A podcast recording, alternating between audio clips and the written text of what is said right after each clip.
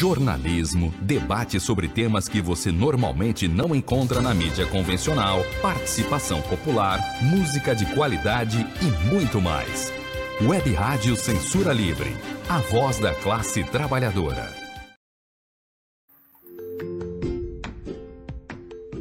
Olá, eu sou Lucília Machado, jornalista e diretora da consultoria Acessar Comunicação, Diversidade e Inclusão. Este é o podcast Acessando Lucília, que você ouve e assiste todas as terças-feiras, a partir das 18 horas, na web rádio Censura Livre, pelos canais do Facebook e do YouTube. Fique com a gente!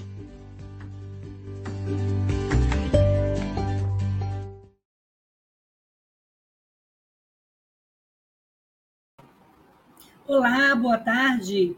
É, aliás, boa noite. Esse é o podcast Acessando Lucília e hoje nós vamos ter como convidada a Clara Migoves, que é uma mulher com deficiência. Ela é presidente, entre outras coisas, ela é presidente da Comissão de Doenças para o Conselho Municipal de Saúde do Rio de Janeiro. A Clara também é presidente da Associação Carioca de Distrofia Muscular, vice-presidente da Federação Latino-Americana de Distrofia Muscular e ela é pós-graduada em Planejamento e Gestão para Instituições de Apoio a Pacientes com Doenças Raras pela Fundação Instituto de Administração, a FIA. Eu vou me apresentar e passar para a Clara se apresentar também, e a gente vai conversar sobre esse importante assunto, que são as síndromes ou doenças raras. Né?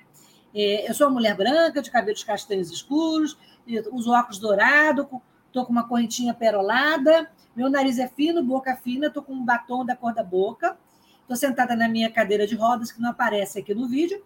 Atrás de mim tem uma parede rosa clarinha, um armário branco, uma porta branca e um porta-retrato colorido. Clara, muito obrigada por ter aceitado o convite, estar aqui com a gente para discutir esse tema tão importante, informar né, sobre, o, sobre as doenças raras, e agora no dia 28 é, é celebrado, comemorado o Dia é, das Doenças Raras, que é sempre o último dia de fevereiro, né, Clara?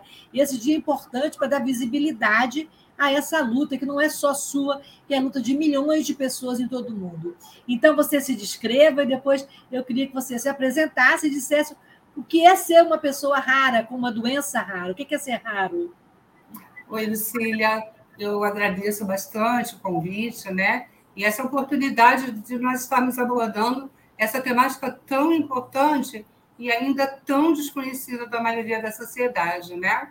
Então, eu vou me autodescrever, eu sou uma mulher branca, é, cabelos pintados, né? Meus cabelos são pintados de é, castanho claro, na verdade, eles já estão grisalhos, mas eu não assumo a minha idade, tá? então, eu, pois é, então eles estão pintados. Eu uso um óculos de armação marrom. Eu estou usando um brinco é, comprido, prateado, com verde, com uns abacaxizinhos pendurados na ponta. Estou usando um batom rosa claro. Estou com uma blusa verde uma gargantilha verde clara com uma medalha dourada. É, tenho o nariz afilado, é, a pele bem clara, sobrancelhas também castanho claro. É, sou uma mulher cadeirante, também estou sentada na minha cadeira de rodas neste momento. Atrás de mim tem uma parede de lilás, é, uma parte de um sofá, uma parte de uma impressora e uma parte de uma cortina. Tá bom? E mais uma vez um prazer estar aqui. E respondendo a sua pergunta, Lucília, o que é ser uma pessoa rara? Eu costumo dizer que a raridade remete para a singularidade do ser, né? Então, todos nós temos um quê de raro, porque cada um de nós tem a sua singularidade. Mas, de uma maneira mais abrangente, né? O que é a doença rara, o que é ser uma pessoa com doença rara, eu digo que é você viver num, num universo em que, quando você descobre que você tem uma doença rara, é como se você estivesse sozinho no mundo. Né? E quando você descobre seus pares, você descobre o para que você está aqui, o para que de ter uma doença rara, o para que da sua existência. Pelo menos foi assim comigo. Né? Então, Hoje, a, eu digo né, que ser uma pessoa com doença rara, e eu costumo dizer que tudo que é raro é valoroso, né? tudo que é raro é muito caro. Né? Então, eu me considero uma pessoa de valor e me considero uma, uma cidadã que tem muito com que contribuir para com a sociedade. Né? E, e também para o meu segmento, né? De pessoas com doenças raras. E só assim para complementar o que você falou, e além da Federação Latino-Americana, eu também faço parte do conselho diretor da Aliança Distrofia Brasil, que é uma, uma união das pessoas com distrofia muscular, das associações, é doença a qual eu sou acometida, tá? que é uma doença que afeta a musculatura esquelética, e você, ela é degenerativa e ela vai comprometendo força e movimento. Tá? É, são raros, mas são milhões de pessoas né, com essa condição. É 8% da população mundial, bastante gente, né? E assim, no Brasil são muitos desafios, né? A gente tem uma política pública né, de 2014, né?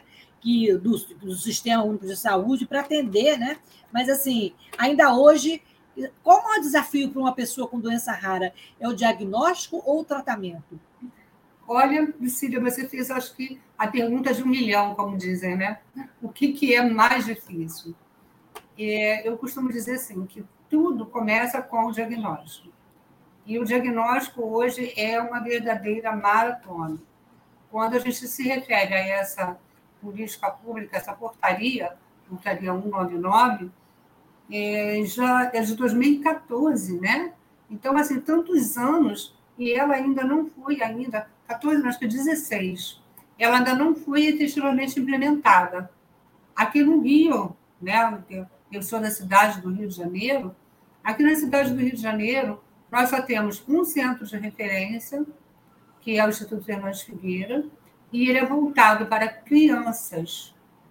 Então, as pessoas com doenças raras adultas, elas não têm um centro de referência no Rio de Janeiro. E essas crianças com doenças raras, elas se tornam adultas. Né? Hoje, com as novas tecnologias e o acesso, com muita luta ao tratamento, desse, que também é bem complexo, essas pessoas se tornam adultas e não têm aonde dar continuidade ao tratamento. E 85% das doenças raras são doenças genéticas. E muitas vezes você só chega ao diagnóstico com exames complexos, entendeu?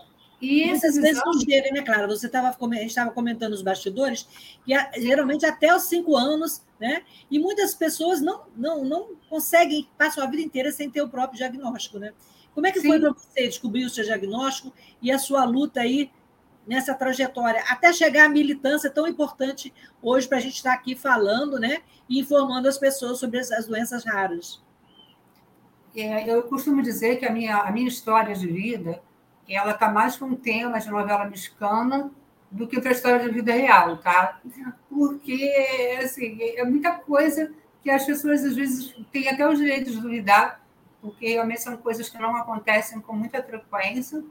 Mas os meus pais eles casaram, ambos eram dois jovens, cheios de sonhos, pessoas perfeitas, normais, sem, sem nenhuma, nenhuma patologia, sem nenhuma deficiência. É, eles tiveram três filhos. Eu sou a mais nova dos três, né? Quando eu estava com seis anos de idade, meu pai começou a apresentar uns sintomas é, de desequilíbrio, é, a fala meio enrolada, e o médico do trabalho, no local onde ele trabalhava, achou que ele estava com problema de alcoolismo. E fui conversar com ele, né? E ele explicou que meu pai era de Duas Barras, uma cidadezinha do interior do Rio, que as pessoas da família dele, com uma certa idade, começavam a apresentar esses sintomas. Aí é, ele foi encaminhado, na época, para o Hospital dos Servidores do Estado, e lá ele passou por uma sessão clínica, né? Os médicos ficou internado, fazendo uma bateria de exames. Aí os médicos chegaram à conclusão de que ele tinha uma doença genética degenerativa. E quando ele disse que tinha filhos, o médico pediu para que levasse os filhos, para que os filhos fossem examinados, para saber se alguém já tinha algum sintoma. E qual foi a nossa surpresa quando nós passamos por essa sessão clínica e os médicos viram que a minha mãe também tinha algum problema. E a minha mãe, desde muito jovem, ela tinha muitas dificuldades para erguer os braços, para colocar roupa na corda. E os médicos diziam que, como ela não, não era muito afeita a comer, né? Diziam que era problema de nutrição, essas questões. E isso há mais de 80 anos atrás, imagina, né? Como Nossa. que era naquela época. Na época que minha mãe era jovem, né? Bom, é, conclusão. Depois de muito tempo passado, hoje com conhecimento que a gente vai adquirindo né, ao longo da jornada, e depois de exames genéticos, eu já estava com 30 anos, quase 30 anos quando eu fiz o exame genético, hoje eu sei que a minha mãe tinha distrofia face escapulomeral e meu pai tinha é, Machado Joseph, é, talvez você não se lembre, né? Mas na época que o Guilherme Caron faleceu, se falou muito do Machado Joseph, porque Sim. foi a doença que o Guilherme Caron é, tinha, né? E que o levou ao óbito, né? E também é uma doença degenerativa, só que ela atinge o cerebelo. E dos três filhos, Lucília, a minha irmã mais velha, tudo indica que ela tem herdado os dois gênios. Por quê? Ela começou com sintomas com uns 15 anos de idade. Com 18 anos de idade, ela parou de andar. E aos 24 anos de idade, ela faleceu. Foi tudo muito rápido. O meu irmão, ele foi normal até os 40 anos. Meu irmão era militar. Com 40 anos, ele começou a apresentar os sintomas do Machado Joseph, que ela já é de manifestação mais tardia mesmo, né? Mas também é de uma evolução muito rápida. Com 53 anos, meu irmão faleceu. E Nossa. eu. É. Que luta, né? Nossa, e eu, com seis anos de idade, a época daquela sessão clínica, eu já tinha os sintomas da distrofia escapulomeral. E os médicos diziam né, que, no meu caso, como eu comecei muito jovem com sintomas, que a minha, a minha evolução da doença ia ser muito mais rápida e que a minha sobrevida ia ser muito menor aí eu, que eu não passaria da adolescência. Aí eu costumo dizer que eu estou entrando na terceira adolescência, né? Hoje eu, tô, é, estou com 58 anos, se Deus assim permitir, em junho eu faço 59, né? Rumo 60, e... rumo 60. Uhum, rumo aos 60. Rumo à terceira adolescência, a terceira idade, né? então, assim, é, eu acho que ainda tenho muito a contribuir eu não me sinto com o peso dessa idade, né? E depois de tudo que a minha família passou em relação a diagnóstico, acesso a tratamento, se hoje já é difícil, naquela época era muito mais complexo ainda, né? Eu decidi que eu iria escrever uma nova história para as pessoas que estavam passando pela mesma coisa que eu passei. Então, o nosso objetivo, enquanto Acadim, enquanto federação, enquanto ADB, enquanto ARA, que é a Aliança Rara Rio, um conglomerado de associações de pacientes com doenças raras do Rio de Janeiro, é exatamente isso. É tentar encurtar um caminho tão longo que nós percorremos em busca do diagnóstico, em busca do tratamento, esse é o nosso propósito. Ô, Clara, e por que, que ainda os caminhos são tão torturantes, digamos assim, angustiantes, para conseguir o diagnóstico? É, existe falta de informação? Existe falta de pesquisa? Existe falta de política pública? O que, que é pior nesse balaio de gato aí? A segunda pergunta do milhão. Porque fica difícil você é, dizer o que, que é mais complexo, né? Como eu disse, 85% assim, das doenças raras são doenças genéticas. Então, o acesso a exames genéticos ainda é muito difícil. Embora muitos desses exames, com a política pública lá da portaria 199, já estejam incorporados no rol do SUS, você não tem oferta desses exames. Você não encontra esses exames em todos os lugares. Entende? Ainda é complexo é a falta de política pública.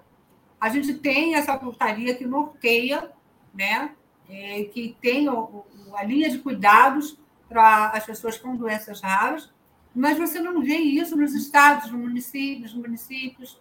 Os estados no interior do Brasil deve ser pior ainda, né? Nossa, você não tem noção. Você não tem noção de assim, como é difícil. Até porque, geralmente, essas pessoas precisam acessar os grandes centros, né? Então, a gente tem aí a Bahia, Minas Gerais, são estados enormes. Então, as pessoas, para chegarem a Belo Horizonte, a Salvador, onde estão os grandes centros, elas têm muita dificuldade. Aqui no Rio, gente, o Rio não é tão grande assim, mas as pessoas saem de Itaperuna, lá no Norte Fluminense, são horas de viagem. Minha terra, ela é minha terra, Itaperuna é minha terra. Ah, é? Eu conheço muita gente boa de Itaperuna. E você sabe que eu não estou dizendo mentira, né? Com certeza. É muito difícil você sair de lá para chegar no Rio. E é, a falta de informação que você falou também assim, é um grande entrave. Por quê? As pessoas não conhecem as doenças raras. É, na formação dos profissionais de saúde, dificilmente se fala sobre doenças raras, porque também, assim, gente, são de 6 a 8 mil doenças raras. É impossível você falar sobre todas as doenças raras. Né? Não dá. Né? Então, geralmente, né, a gente trabalha com tentativas de, de educação continuada, junto aos profissionais de, de, de, saúde. Os professores têm um papel fundamental nisso, Lucia. A gente não pensa, né? Mas, às vezes, aquele, o professor que acompanha uma criança numa brincadeira com os amiguinhos, né? uma aula de educação física, na hora de levantar... Pode notar alguma coisa, né? É fundamental ali, esse olhar diferenciado do professor. Sim, sim. A gente tem muitos casos que os professores desconfiaram de alguma coisa e, e chamaram os pais para conversar. Porque no dia a dia, muitas vezes, os pais não conseguem perceber. Ainda mais na realidade né, da população mais pobre do, do nosso país, que sai de manhã, o filho está dormindo. Volta para casa tarde, né? encontra o filho dormindo. Aí vê um filho o quê? Final de semana. Então, não acompanha muito esse desenvolvimento, né? E o professor não, o professor está ali no dia a dia, acompanhando as atividades, né? Então, a educação também tem um papel fundamental. E, e tem esse... algum trabalho, essas associações, é, a própria Cadim, tem algum trabalho é, junto às escolas, junto à educação, trabalho educativo é, nesse sentido? Já existe isso? Já, já sim é, antes da pandemia, a Academ fez uma parceria com a Educação Especial do Rio de Janeiro, do município do Rio. E nós capacitamos mais de 400 professores da educação especial. E, na verdade, a gente é, pediu que eles fossem multiplicadores das informações, entende? E, assim, se você me permite, Lucília, eu vou pegar como exemplo um tipo de distrofia muscular que é a distrofia muscular de Duchenne. Você não precisa ser um profissional para você perceber os primeiros sintomas. Por quê? Esse menino, que geralmente é, são os meninos os afetados, né? Esse menino ele não se ergue do chão de uma só vez. Ele apoia a mão no chão, ele usa o corpo como escala para poder se erguer. Ele não tem um levantar comum. Para levantar da cadeira da escola, ele se apoia na carteira. Né? Ele geralmente tem uma batatinha da perna mais grossa que a, a perna. Ele anda na ponta dos pés. Então, tem uma série de sinais, de sintomas, cai com frequência, tem dificuldade de subir escadas, facilmente você percebe. E muitas vezes o pediatra que acompanha não nota, o médico da saúde da família não nota, né? E a gente tem tentado trabalhar muito nessa informação. E especialmente na educação, Lucília, é, Maurício de Souza criou um personagem com distrofia muscular do Xênio, o Edu. Ai, que interessante, eu não sabia. Eu sabia do personagem com autismo, do Edu, eu não, eu não sabia. Vamos saber. É. Conta então, mais aí sobre o Edu. Interessante é, saber, né? É, o Edu é muito legal. Ele são quatro edições especiais da revistinha do Maurício, em que ele fala do diagnóstico, da vida na escola, é, da ida para cadeira de rodas, que, assim como a doença ela é degenerativa, né? A, a ida para cadeira de rodas é um, é um luto. É um processo então, complicado, a gente já passei por isso, é complicado. Uhum. E para criança, especialmente, né? É, e geralmente eles vão para cadeira de rodas na adolescência, pensa. É a época que, né? A época que eles estão com os hormônios à cor da pele, que são mega envergonhados, né? já tem aquela, aquela timidez natural da adolescência. Né? Então, é um conglomerado de, de coisas que é bem complexo. Tá? Ô, Clara, e a gente falou de diagnóstico, de tratamento, a gente falou de educação e pesquisa. E as terapias gênicas, né, que se tornaram possível com o mapeamento do genoma humano desde 2003, né, é, trata falhas no DNA, né, e, e que para investigar as causas das doenças raras, né? E como é que é essa realidade? Isso vai ser para já? Isso é acessível para todos? É, como é que tá essa? Como é que estão essas pesquisas nessa terapia gênica? É, eu queria aproveitar até essa pergunta, sabe, Lucília, que eu acho que um dos grandes problemas das doenças raras é a forma como a própria sociedade é educada a ver quem conhece as doenças raras, tá? Aqueles poucos que conhecem, né? É, geralmente as pessoas acham que o investimento em doenças raras traz é, prejuízo para o investimento para as doenças prevalentes. Entendeu? Por que isso, gente? Porque existem os medicamentos órfãos, que são medicamentos de alto custo, né? porque a tecnologia empregada nesses medicamentos elas levam anos para serem construídas, o investimento é altíssimo para ser usado num público-alvo muito restrito. Então, isso, de uma certa forma, tá? justifica, vou botar se justifica entre aspas, uhum. o valor elevado dos medicamentos. Porque eu acho que a gente Mas precisa... o SUS, o SUS ele, ele tem uma forma de custear isso? O acesso é fácil ao medicamento? Não, é exatamente isso que eu queria falar. Pode complementar. Né? Por, conta, por conta desses alto, alto custo, desses medicamentos, e por conta dos critérios empregados para a, a questão da, da incorporação de novas tecnologias, é muito difícil você conseguir incorporar medicamentos órfãos no rol SUS. Tá? É, hoje, a AME já conseguiu incorporar, se não estou enganada, o segundo medicamento. Entende? Mas é uma batalha. E voltando à sua pergunta, né? A terapia gênica. Hoje, todos os estudos relacionados às doenças raras, acho que todos, eu estou sendo um pouco exagerada, mas a maioria dos estudos relacionados a doenças raras genéticas, né? eles trabalham com terapias gênicas, tentando alterar o defeito genético. E agora estão surgindo, a cada período que passa, as pesquisas estão ficando mais, mais aprimoradas, mais audaciosas, né? E ainda há muita coisa que se descobrir.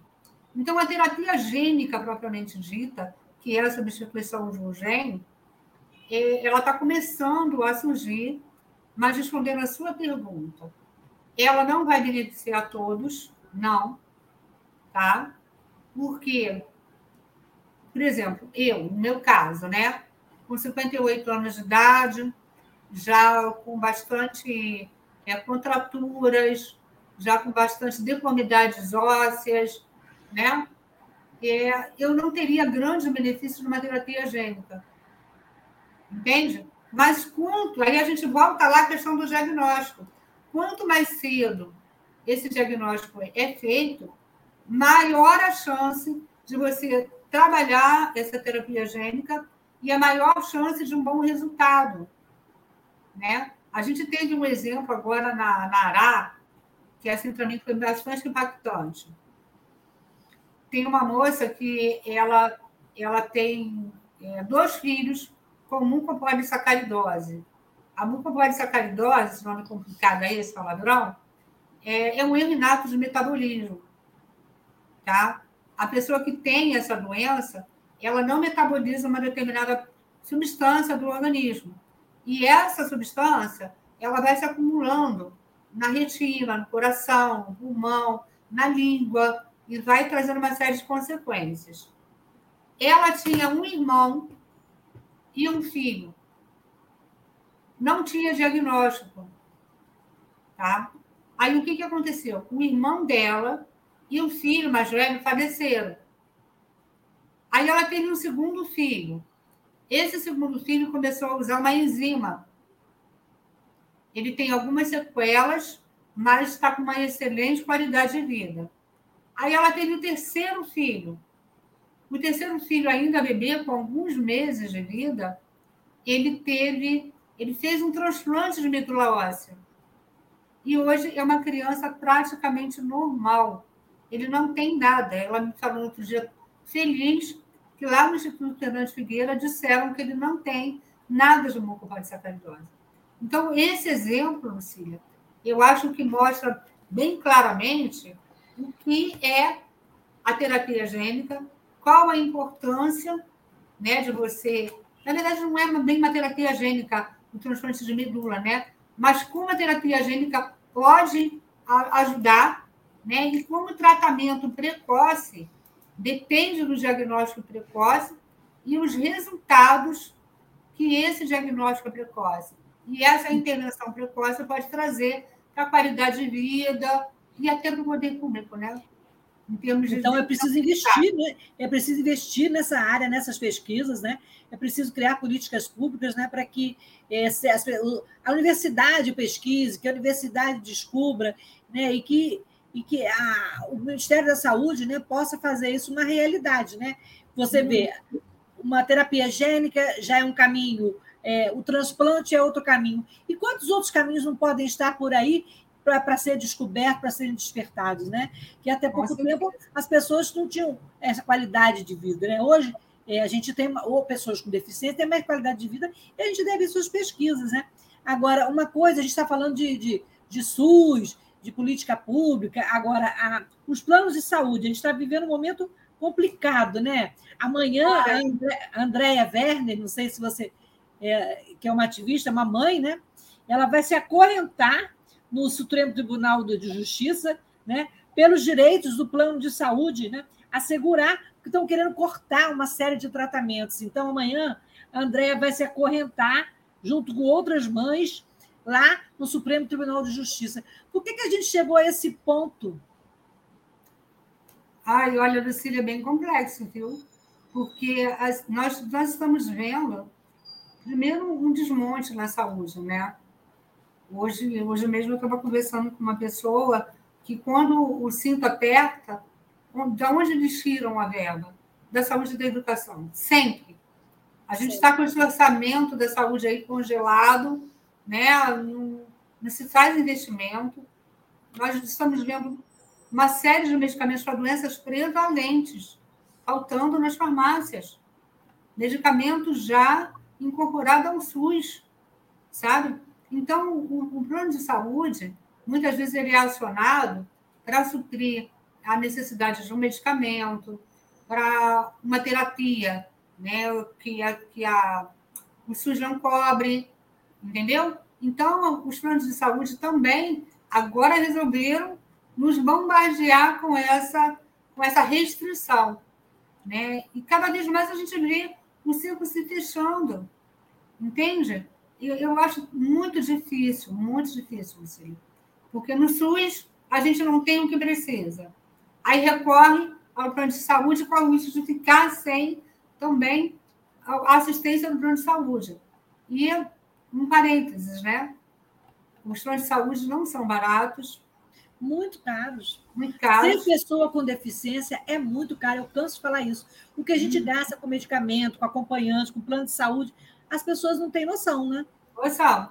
Transporte, né? A gente precisa de transporte, porque nem em todos os lugares a gente consegue chegar, né? Então, é, é muito difícil, você, muito difícil. Clara, a gente vai ter que fazer um intervalo para falar da rádio, é, mas antes eu vou colocar é, um comentário de um ouvinte. Antônio, você pode colocar ali para gente? a Márcia Uricuri Barbosa Lima.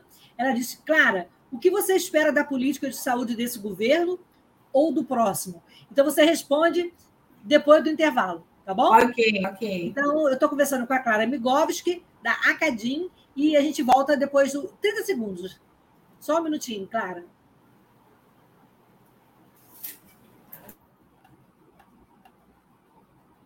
jornalismo, debate sobre temas que você normalmente não encontra na mídia convencional, participação popular, música de qualidade e muito mais. Web Rádio Censura Livre, a voz da classe trabalhadora. Para manter Para ajudar a Web Rádio Censura Livre, anote os dados da nossa conta. Banco Bradesco, agência 6666 Conta corrente número 5602, dígito 2. Se preferir, nosso Pix é 32 954 696 0001 81. Somos uma emissora sem fins lucrativos e as contribuições são para pagar os custos de manutenção e transmissão. Desde já agradecemos a sua ajuda Web Rádio Censura Livre, a voz da classe trabalhadora. Acompanhe a programação da Web Rádio Censura Livre no site www.clwebradio.com, no aplicativo exclusivo para ouvir rádio no celular, tablet e Smart TV. A emissora também está no Rádiosnet, um dos maiores aplicativos para esta finalidade, na nossa página no Facebook e no canal da emissora no YouTube. Acesse o nosso canal escrevendo youtube.com barra C barra Censura Livre. Tudo junto. Inscreva-se no canal e acione o sininho para receber as notificações de novos vídeos. Web Rádio Censura Livre. A voz da classe trabalhadora.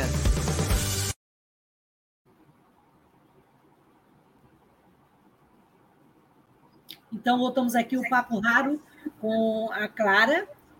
Clara, que a gente está conversando sobre as síndromes raras, né? E vamos então à pergunta da Márcia. É, pode botar aí de novo, Antônio, para relembrar aqui. São tantas informações. Clara, o que você espera da política de saúde desse governo e dos próximos? É, Márcia Uricuri, a conheço, né, uma pessoa aí querida nossa, acompanhou o começo da, da, da associação, da, da CADIM, muito amiga do vice-presidente, o Pedro Pacheco, né? Prazer ter você aqui, Márcia. Bom, Márcia, a gente tem três níveis de governo, né? A gente tem o governo municipal, o estadual e o federal, né? E se você me perguntar o que, que eu acho nesses três níveis, né? O que, que a gente espera da política de saúde, sinceramente, eu acho que a gente progrediu muito pouco nesses, nesses últimos anos.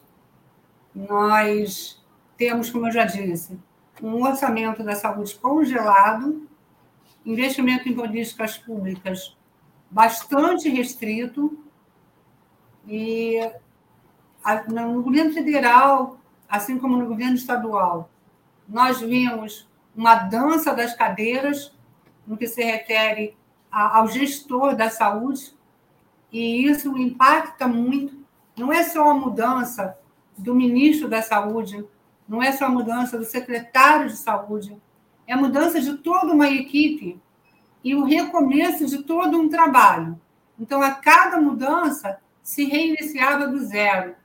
Né? Então, se a gente contar de mudanças aí, a gente vai ter uma ideia de como é, foi como foram esses últimos anos no que se refere à política de saúde. E no governo municipal, nós estamos saindo de um governo né, que destruiu a atenção básica de saúde. Nós ficamos numa situação bastante difícil.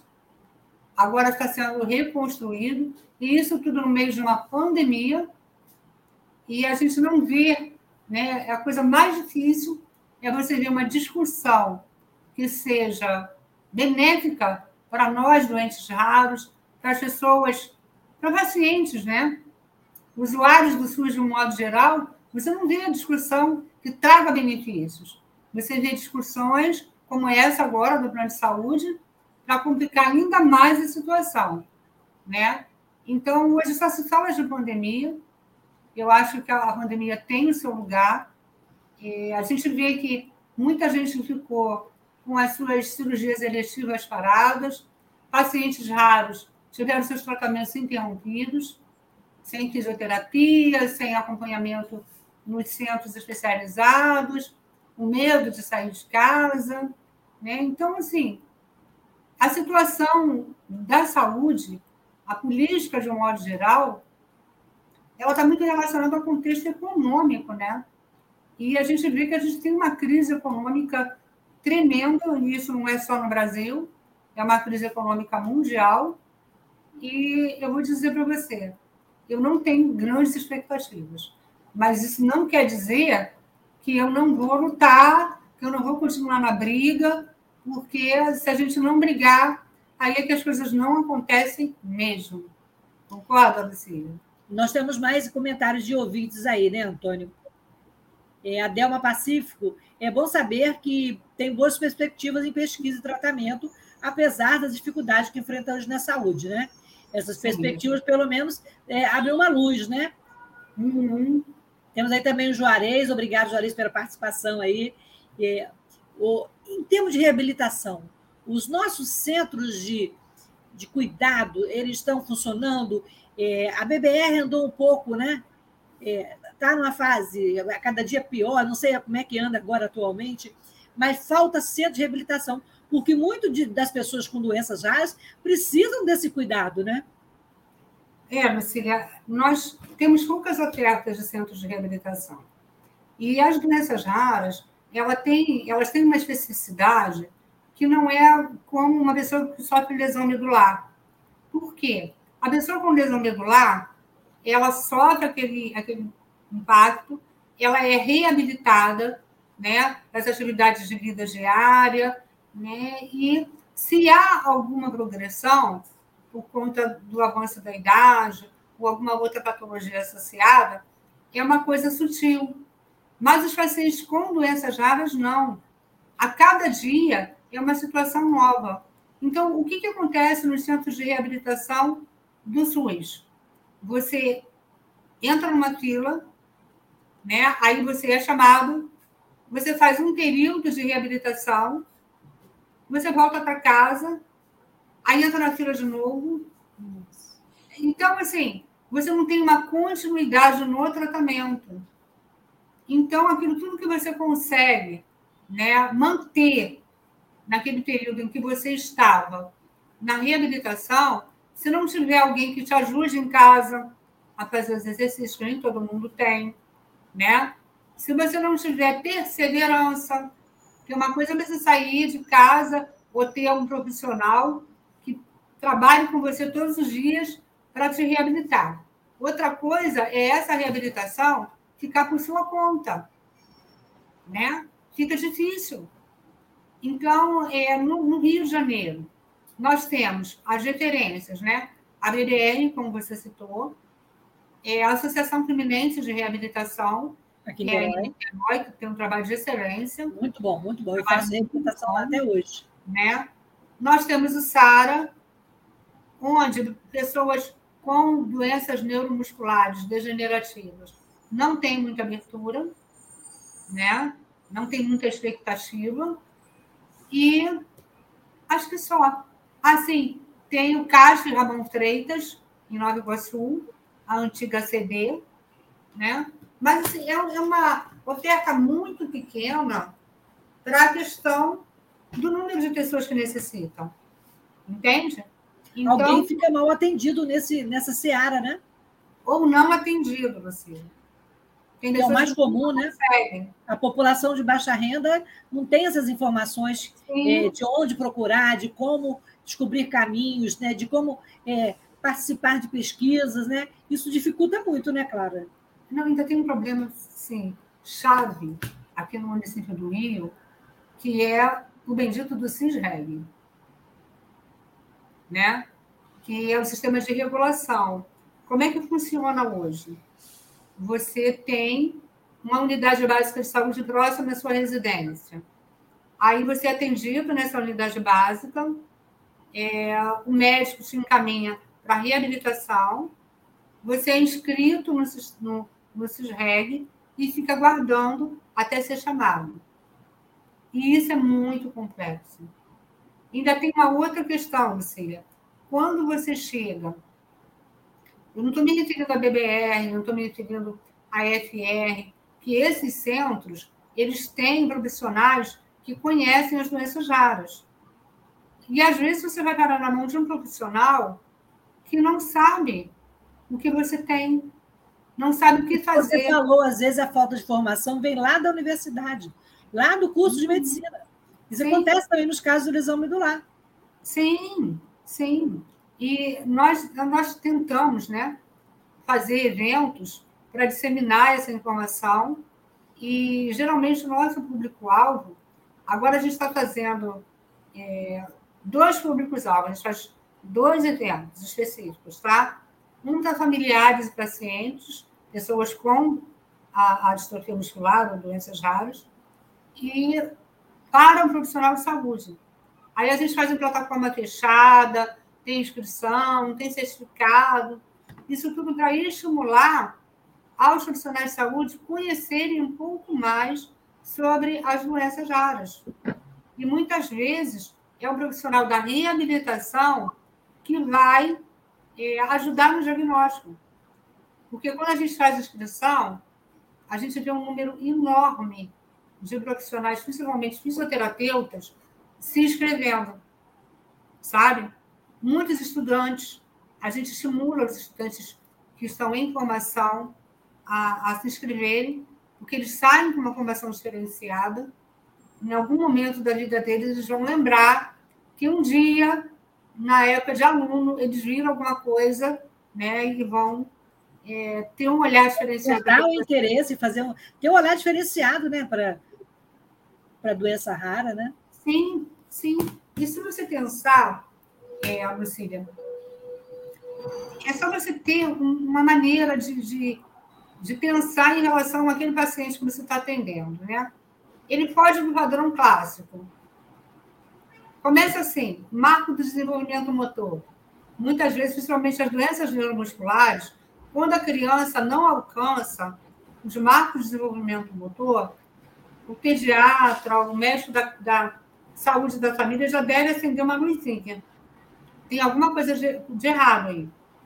Ele pode indicar essa criança para fazer um exame simples, que é um exame de CPK, que pode dar alterado os meninos com Duchenne, tem cada alterado.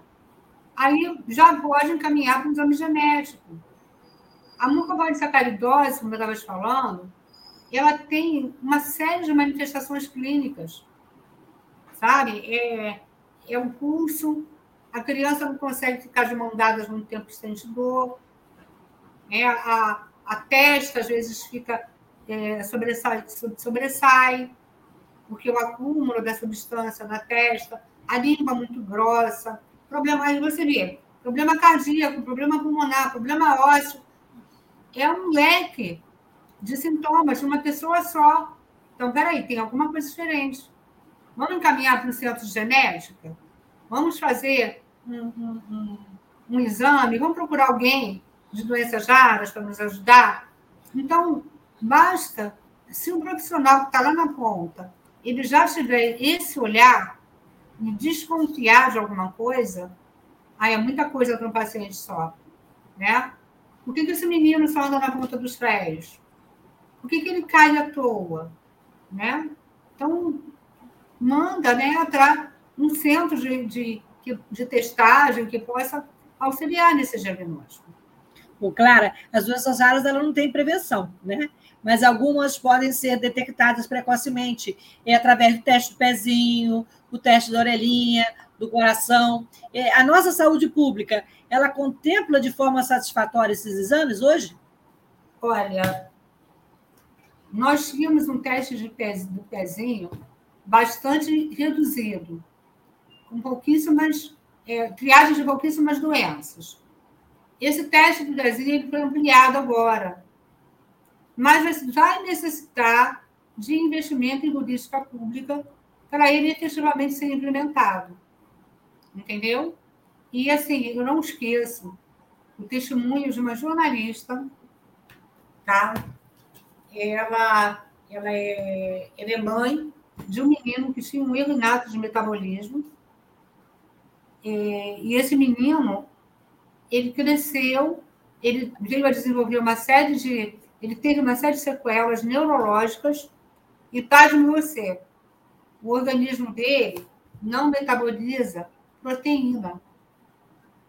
Então, se essa criança tivesse sido diagnosticada através do teste do pezinho, essa criança não teria as sequelas que ela tem hoje. E quando a gente pensa em, em, em poder público, eu digo que pensar em política pública é pensar com sabedoria, com inteligência. Por quê? Quando você detecta uma doença dessa lá no bebê, você vai ter futuramente um cidadão ativo, um cidadão participativo, mais um contribuinte que vai estar no mercado de trabalho e não mais alguém para onerar o poder público, para ter BPC, para ser dependente, para fazer que um dos pais saia do mercado de trabalho para cuidar. Sabe, Lucília? Então, assim. Faz toda a diferença, né? Toda a diferença. Não só para a pessoa, que vai ter qualidade de vida. A sociedade em geral, né? A sociedade, de modo geral. E a sociedade precisa entender isso. E entender também, Lucília, que, como eu estou insistindo muito nesse ponto, 85% das doenças raras são de origem genética. Então, enquanto o ser humano se reproduzir da maneira que se reproduz, qualquer um pode se deparar na sua família com uma doença genética rara. Basta ter... Pode atingir a qualquer um de nós qualquer... em qualquer momento. Qualquer um. Ninguém vai dizer, eu nunca vou passar por isso, isso não me diz respeito, sabe? É igual aquela história da, da rateira na fazenda. Eu fiz uma adaptação dessa história. Você conhece essa história? É, você estava falando que você andou, está produzindo né, um material. Conta para gente aí da Clarinha.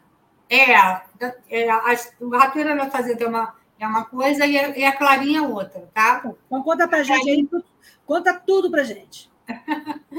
Tá, a Ratoeira na Fazenda, é, ela conta a história de um rato, vou tentar resumir, tá? Que ele descobre que os donos da fazenda comprar uma ratoeira. Ele se queixa com a vaca, com a galinha e com o porco sobre a ratoeira. Os três são unânimes em dizer que a ratoeira não os prejudicaria. Eles não tinham nada com aquele problema. Aí, durante a noite, a ratoeira pega uma cobra, a mulher do fazendeiro é picada pela cobra, aí a mulher é internada, né? Não, a mulher fica doente, fica com febre o fazendeiro vai lá e mata a galinha para fazer uma canja. Aí a mulher não melhora, algumas pessoas vêm visitar a mulher, o fazendeiro mata o porco para oferecer almoço às pessoas que vieram visitar a mulher. A mulher também não melhora e morre. Aí tem todas as pessoas da redondeza para o enterro. E ele mata a vaca para fazer o churrasco. Então, moral da história: a próxima vez que você ouvir falar sobre algum problema e você achar que ele não te diz respeito, pense bem no que você está falando. Ai, né? gostei da história, muito boa. Né? Muito boa a história da ratoeira. Exatamente. Então, eu fiz uma adaptação dessa história para a realidade dos doentes chaves, né? dos pacientes com doenças chaves. E a Clarinha, a Clarinha é uma série de postagens que eu estou fazendo na, na, na, rede social Betânia Inclusão, tá? falando. Agora eu comecei com acessibilidade, mas eu falei sobre capacitismo, sobre experiências que eu vivenciei na minha vida de cadeirante, de pessoa com deficiência, né? E a visão das pessoas. Né? E eu costumo dizer que o capacitismo está para, para as pessoas com deficiência, assim como o racismo está para as pessoas negras. né? Você julga pela aparência, pelo contexto histórico, né? E como é que você lida no seu dia a dia com o capacitismo?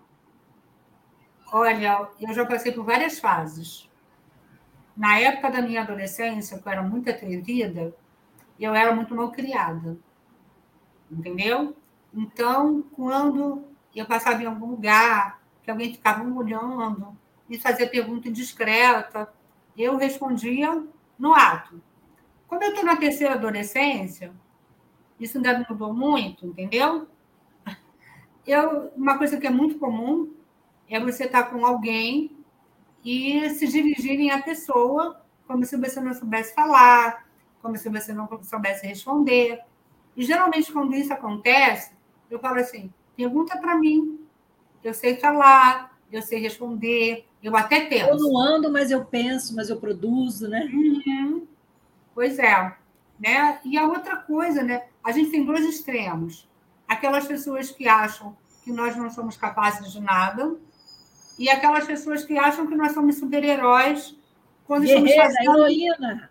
É, quando nós estamos fazendo coisas, né, Heloísa, Cília, que são tão comuns à nossa vida. A gente ah, você veio ao meu aniversário, muito obrigada. Que esforço que você fez. Né? Ah, Às vezes é um esforço porque a, gente, porque a gente não sabe o que a gente vai encontrar na rua, a falta de acessibilidade, a falta do transporte, né? Uhum. Esse sim é um, é, é um, é um, é um problema, né? Uhum. Sair de casa é uma aventura, né? Eu agora me estou colocando essas aventuras. É carro obstruindo rampas, né? É poste no meio do caminho. São aquelas calçadas que você... Eu costumo brincar, quando eu estou numa calçada muito emburacada, a cadeira começa a tremer, a gente começa a sacudir, né? Aí, como meu nome é Maria Clara, eu digo, Clara batida em neve, né? Eu começo a me sacudir e vou virar neve. Tem que ter bom humor, né? O bom humor é a arma do nosso cotidiano, né? Sim. A verdade é essa. Coragem, viu, Lucinha? Para dar cara tata, para lidar com, com, com, situações complexas. Né? Eu já, já, já teve caso de eu estar dentro do metrô cheio, né? indo para Cadim, e pessoas comentando o que, que uma cadeirante estava fazendo no horário de rush, às vezes dia de chuva dentro do metrô. Né? Como então, quando entra mais de um, eles falam assim: não, só mais dois. Ah. Já tem um aqui. É mais ou menos assim. É mais ou menos assim, né? Como se a gente não tivesse compromisso, não tivesse horário. A gente se diverte com o metrô cheio, né? As pessoas segurando na nossa cadeira, colocando, pendurando coisas. peso, como se a gente fosse um, é, um acessório deles, né? Sim, um acessório do metrô. Uhum. Ah, teve uma vez uma situação engraçada, que eu, o metrô estava relativamente vazio, aí eu já estava perto da estação que eu ia descer, eu posicionei. Geralmente eu fazia isso, né? agora não tenho andado de metrô por conta da pandemia. Então, eu posicionava a cadeira uma estação antes, já de costas, porque a minha cadeira é motorizada, é pesada, e o metrô tem um desnível, né? Então, se você descer de frente, você corre o risco de capotar. Então, eu sempre desço de costas, até porque o peso maior da cadeira está na bateria atrás. Então, eu me posicionava de costas para descer de ré. Então, um indivíduo se encostou na porta, pegou, botou o pé em cima da roda da minha cadeira e começou a dormir, a cochilar. Ele estava usando a minha cadeira como apoio. Aí eu falei assim, gente, eu vou fazer uma maldade com ele. Eu puxei a cadeira para frente e ele desequilibrou, ele não chegou a cair, não, sabe? Mas ele acordou no susto. Né? Ele acordou assim, assustado. Será que ele se tocou, né? Será que é necessário a gente fazer esse tipo de coisa para as pessoas se tocarem? As pessoas perceberem, né? Da outra vez, uma senhora entrou no metrô, aí ela, ela encostou do meu lado e o corpo dela estava pressionando o controle da minha cadeira. Aí eu falei assim, senhora, por favor, eu falei com a educação, senhora, por favor, se a senhora continuar pressionando o controle da minha cadeira, a cadeira vai quebrar e eu não vou sair daí. Sabe o que ela me respondeu? Antes da sua cadeira do que eu. Meu Deus. Aí eu virei para ela, eu virei para ela e falei assim, pois é, né? Só que a cadeira é minhas pernas. Se quebrar a cadeira, a senhora quebrou minhas pernas, eu não saio daqui.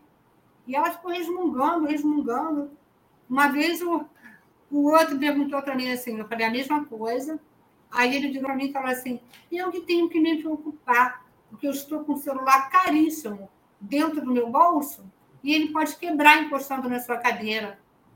Gente, contando a gente, as pessoas podem até não acreditar, mas a gente que vive isso no dia a dia, é, a gente, às vezes a gente até não se assusta, mas a gente tem que ter o bom humor, mas a gente tem que ter bom senso. As pessoas precisam ter bom senso, né?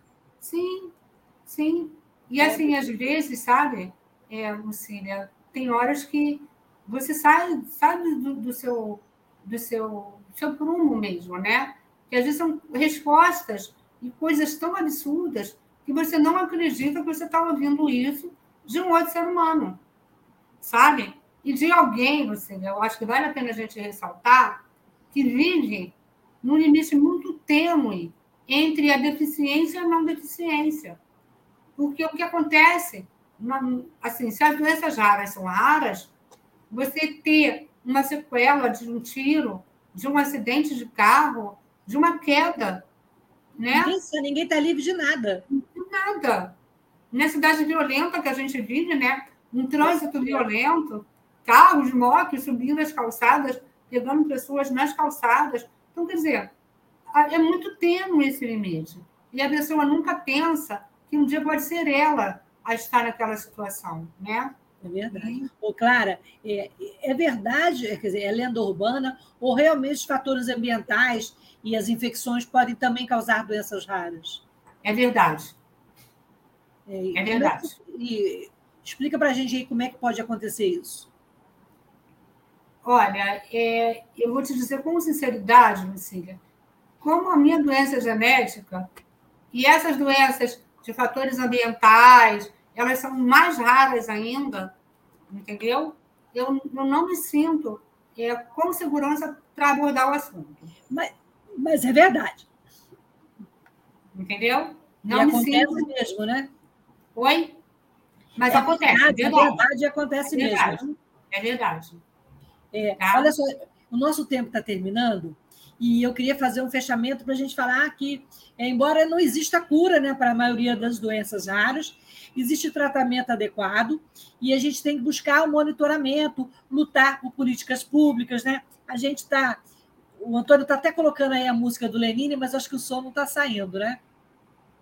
E também, e, nesse dia, né, a gente, né, na segunda-feira, o dia 28, a gente tem que. O Congresso Nacional está com a iluminação especial até a segunda-feira, em alusão né, ao Dia Mundial das Doenças Raras, que é sempre o último mês de fevereiro, último dia de fevereiro. Isso, é, a Câmara dos Deputados está iluminada com as cores rosa e verde, está aí, ó, e o Senado uhum. com roxo e azul, né?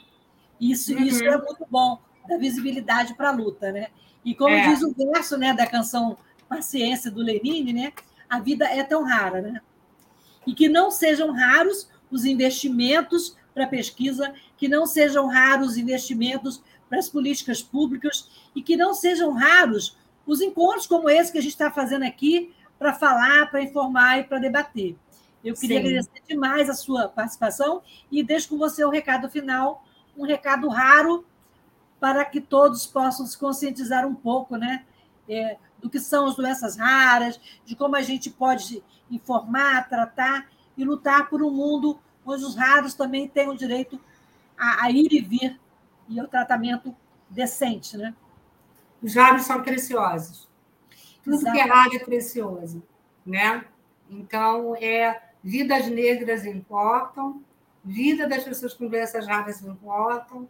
Todos nós temos o nosso papel né, nessa grande, nessa grande, é, nessa grande vivência, né? onde cada um faz o seu, o seu papel, tem o seu desempenho, tem a sua função, e nós também temos a nossa, né? cada um de nós. E podemos ser é, importantes, nós somos importantes para toda a nossa sociedade.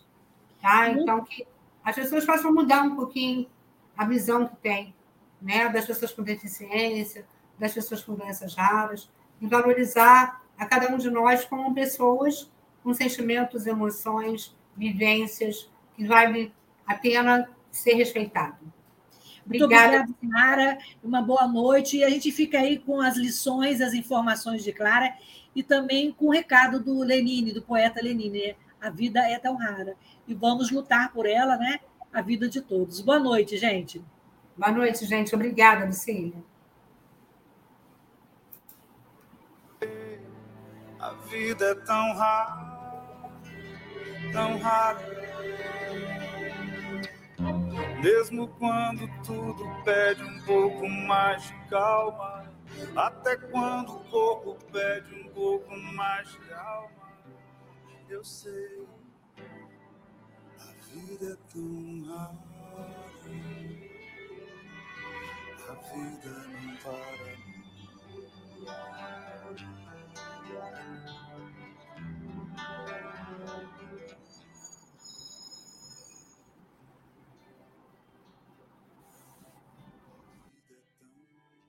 Jornalismo, debate sobre temas que você normalmente não encontra na mídia convencional, participação popular, música de qualidade e muito mais. Web Rádio Censura Livre, a voz da classe trabalhadora.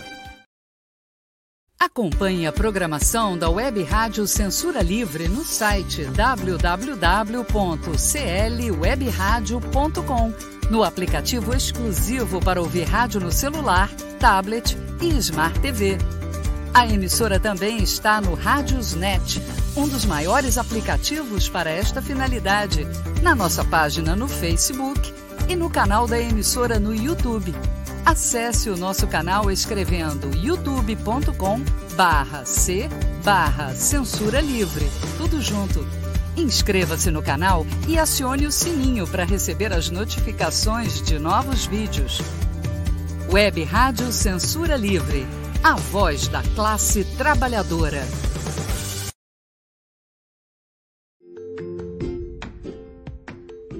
Olá, eu sou Lucília Machado, jornalista e diretora da consultoria Acessar Comunicação, Diversidade e Inclusão. Este é o podcast Acessando Lucília que você ouve e assiste todas as terças-feiras a partir das 18 horas na Web Rádio Censura Livre pelos canais do Facebook e do YouTube. Fique com a gente!